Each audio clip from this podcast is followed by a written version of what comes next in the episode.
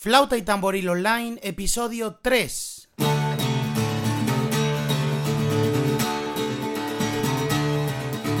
Hola a todos y bienvenidos a Flauta y Tamboril Online, el podcast dedicado a todo lo relacionado con el uso e interpretación de la flauta pastoril de tres agujeros y el tamboril.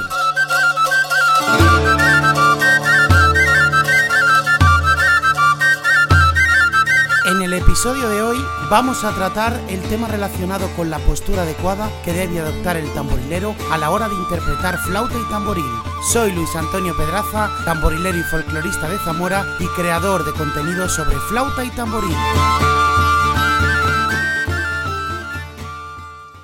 Antes de comenzar a abordar este interesante tema relacionado con la postura adecuada que deben tener los tamborileros a la hora de interpretar sus instrumentos, tenemos que tener en cuenta que se tocan de pie. Y la razón fundamental es que al tocar simultáneamente la flauta y el tamboril, si lo hacemos sentados, resultará incómodo porque reduce el rendimiento pulmonar y la movilidad de nuestro brazo a la hora de tocar el tamboril. Por ello, lo recomendable es tocar siempre erguido. También es cierto que existen hoy en día muchas formaciones musicales que han integrado la flauta de tres agujeros y el tamboril dentro de esos conjuntos instrumentales. Salvo casos contados, debemos siempre intentar tocar de pie. Continuando con estas consideraciones previas, también debemos tener en cuenta que nuestra cabeza a la hora de tocar debe estar levantada y el brazo que sostiene la flauta estará ligeramente separado del cuerpo. Las piernas estarán en posición abierta y a la misma altura de nuestros hombros, adoptando así una postura elegante y aparente. Es importante también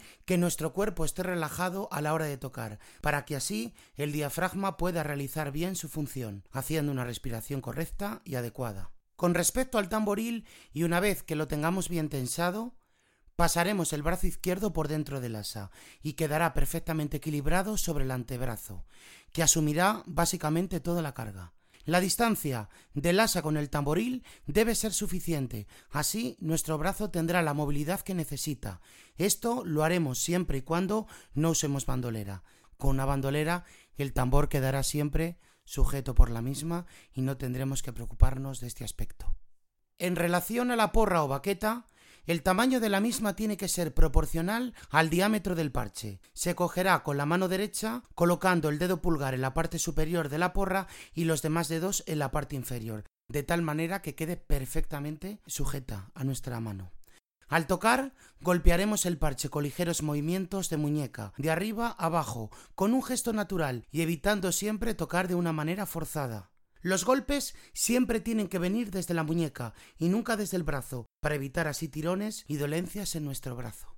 Y ahora, con respecto a la interpretación de la flauta pastoril de tres agujeros, tenemos que tener en cuenta los siguientes aspectos. En primer lugar, tenemos que coger la flauta con nuestra mano izquierda y debe estar perpendicular a la boca siguiendo en línea con el antebrazo. En la parte inferior colocaremos la primera falange de nuestro meñique en el borde de la flauta. El dedo anular se apoya sobre la parte frontal ejerciendo una función de equilibrio en la flauta. No tapará ningún agujero. En el agujero situado en la parte superior del frontal de la flauta se colocará el dedo índice y en el agujero inferior de la parte frontal el dedo corazón.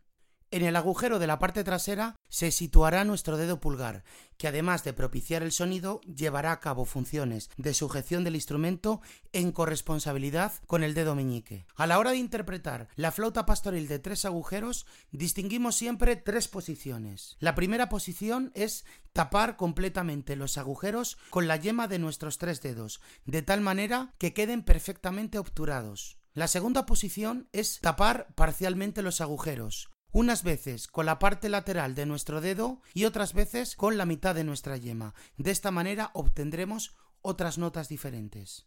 Y por último, la tercera posición es destapar completamente los agujeros, dejarlos libres de tal manera que la flauta suene de manera natural.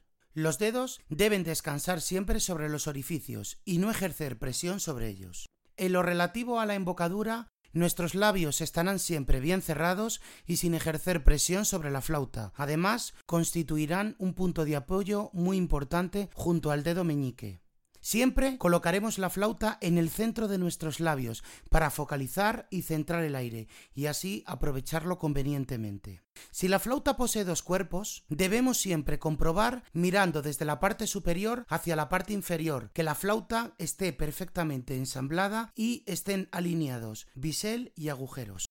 Aquí finaliza este podcast dedicado a contaros cómo se coge la flauta y el tamboril y sobre todo la posición que debe adoptar el tamborilero a la hora de tocar estos instrumentos. Quiero daros las gracias por estar ahí, por vuestro apoyo, por vuestras valoraciones 5 estrellas en iVoox y espero vuestros comentarios y sugerencias en info arroba luisantoniopedraza.com. Sed muy felices.